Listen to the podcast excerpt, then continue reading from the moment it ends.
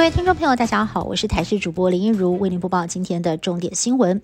国民党台北市长候选人蒋万安直指民进党对手陈时中是黑洞，吞噬三加十一真相，疫苗采购合约。陈时中今天以烦不烦反呛，说相同的问题早就再三解释过。卫副部长薛瑞元在周一晚上替陈时中助讲，也狂酸蒋万安，身为戏骨律师，不懂商业机密的重要性，难怪被资遣，要选民在十一月二十六号送他回美国再训练。蒋万安在今天打出夫人牌，跟太太分头扫街，也回呛陈时中闪躲问题，没有办法说服选民。这次九合一大选当中，出现了不少高颜值里长候选人，引发了关注，也在网络上引发了热议。里长每个月才支领四万五千元的事务补助费，这笔钱还包括了办公室的杂支、交通费、丧葬、喜庆红白包，甚至有些事情还要倒贴钱。为何还有一堆人抢着选里长呢？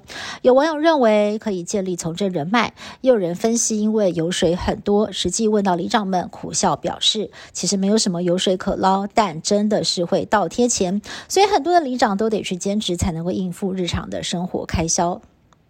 交通部最新统计，去年计程车驾驶人每个月平均净收只有二点一万，比基本工资还要低。相较疫情前的二零一九年，月收入更是缩水了百分之十四。北北基计程车驾驶员工会也因应疫情冲击，物价飞涨，向地方政府提案，要将已经冻涨八年的七十元价起跳价呢，要调涨到九十块钱。公运处也表示，目前已经在进行预价初审的阶段。自家透天厝骑楼到底可不可以停车呢？台中有网友上网求助，说自己跟邻居都停了三十多年了，过去相安无事。不过最近却疯狂的遭到检举，甚至是一个月高达了一千三百多次，白天深夜都有，警方疲于奔命，他们也是不堪其扰。但是他不解的是，明明在合法建地内，自家透天厝骑车还会被开单，到底是怎么回事呢？警方表示，骑楼属于道路的一部分，因此还是要依法开罚。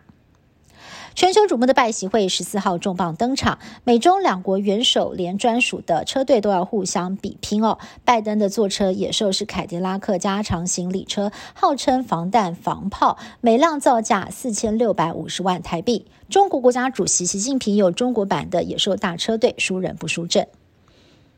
而这场拜习会进行了三个小时又十八分。有关台海问题，中国国家主席习近平强调，台湾问题是中国核心利益中的核心，是美中关系第一条不可逾越的红线。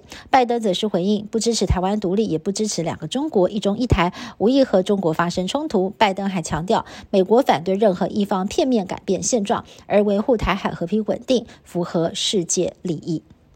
以上新闻是由台视新闻部制作，感谢你的收听。更多新闻内容，请您持续锁定台视各节新闻以及台视新闻 YouTube 频道。